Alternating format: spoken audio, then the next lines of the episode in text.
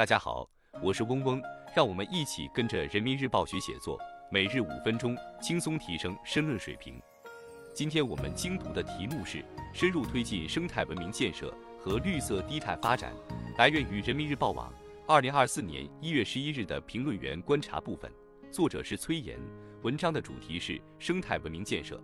我们要自觉把经济社会发展同生态文明建设统筹起来，把绿色低碳。发展作为治本之策，以高品质生态环境支撑高质量发展，打通生态价值转化路径，架起绿水青山与金山银山之间的桥梁，推动经济发展的新引擎就会更加强劲。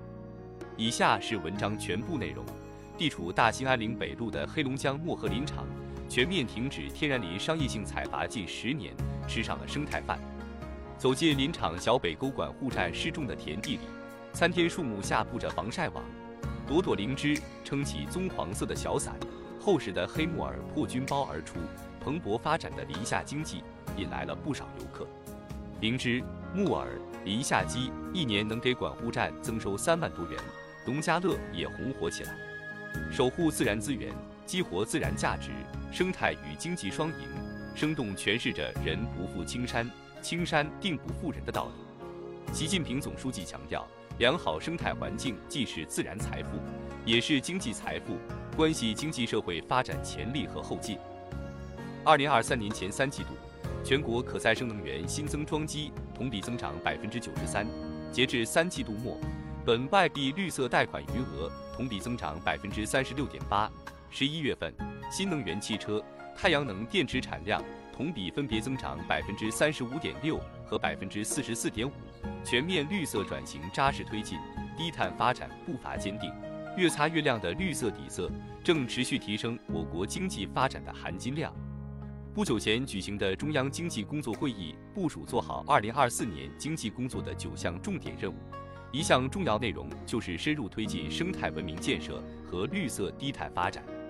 扎实做好二零二四年经济工作。我们要自觉把经济社会发展同生态文明建设统筹起来。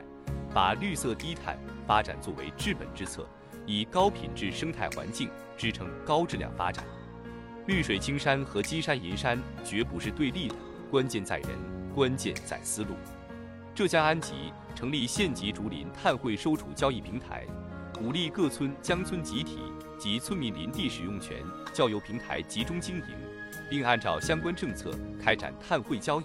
平台运行以来，已收储八十四万亩林地。完成二十二笔交易，交易金额一百七十三万元，形成了生态与收益的良性互动。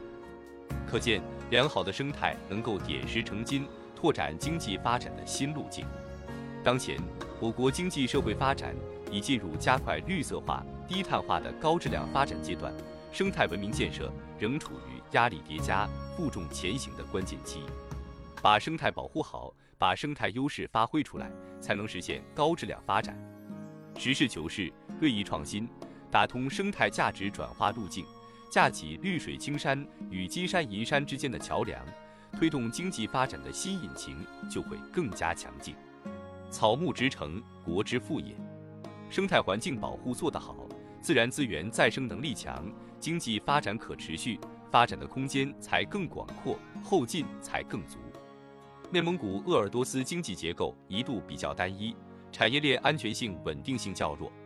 随着煤化工技术逐步应用推广，几百元一吨的原煤加工为几千元一吨的甲醇，甲醇再转化为每吨上万元的烯烃产品，就实现了产业链价值的能级跃升。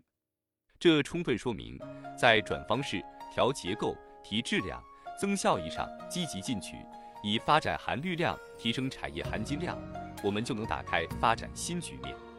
着眼未来，会更好实现生态美百姓富的有机统一。我们要坚持稳中求进，以进促稳，先立后破，加快推动发展方式绿色低碳转型，坚持把绿色低碳发展作为解决生态环境问题的治本之策，加快形成绿色生产方式和生活方式、厚植高质量发展的绿色底色。更好推动经济发展实现质的有效提升和量的合理增长。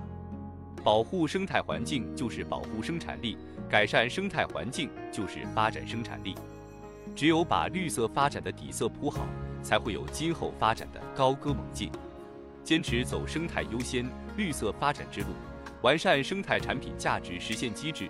我们就能将生态优势转化为发展优势，在新的一年经济工作中书写出高质量发展的绿色答卷。以上是今日精读的全部内容了，感谢大家的收听。今天我们的精读就到这里结束了，十分感谢大家的收听。本文因编辑发布有所删改，如需获取完整版高清内容，可添加嗡嗡获取。日拱一卒，功不唐捐。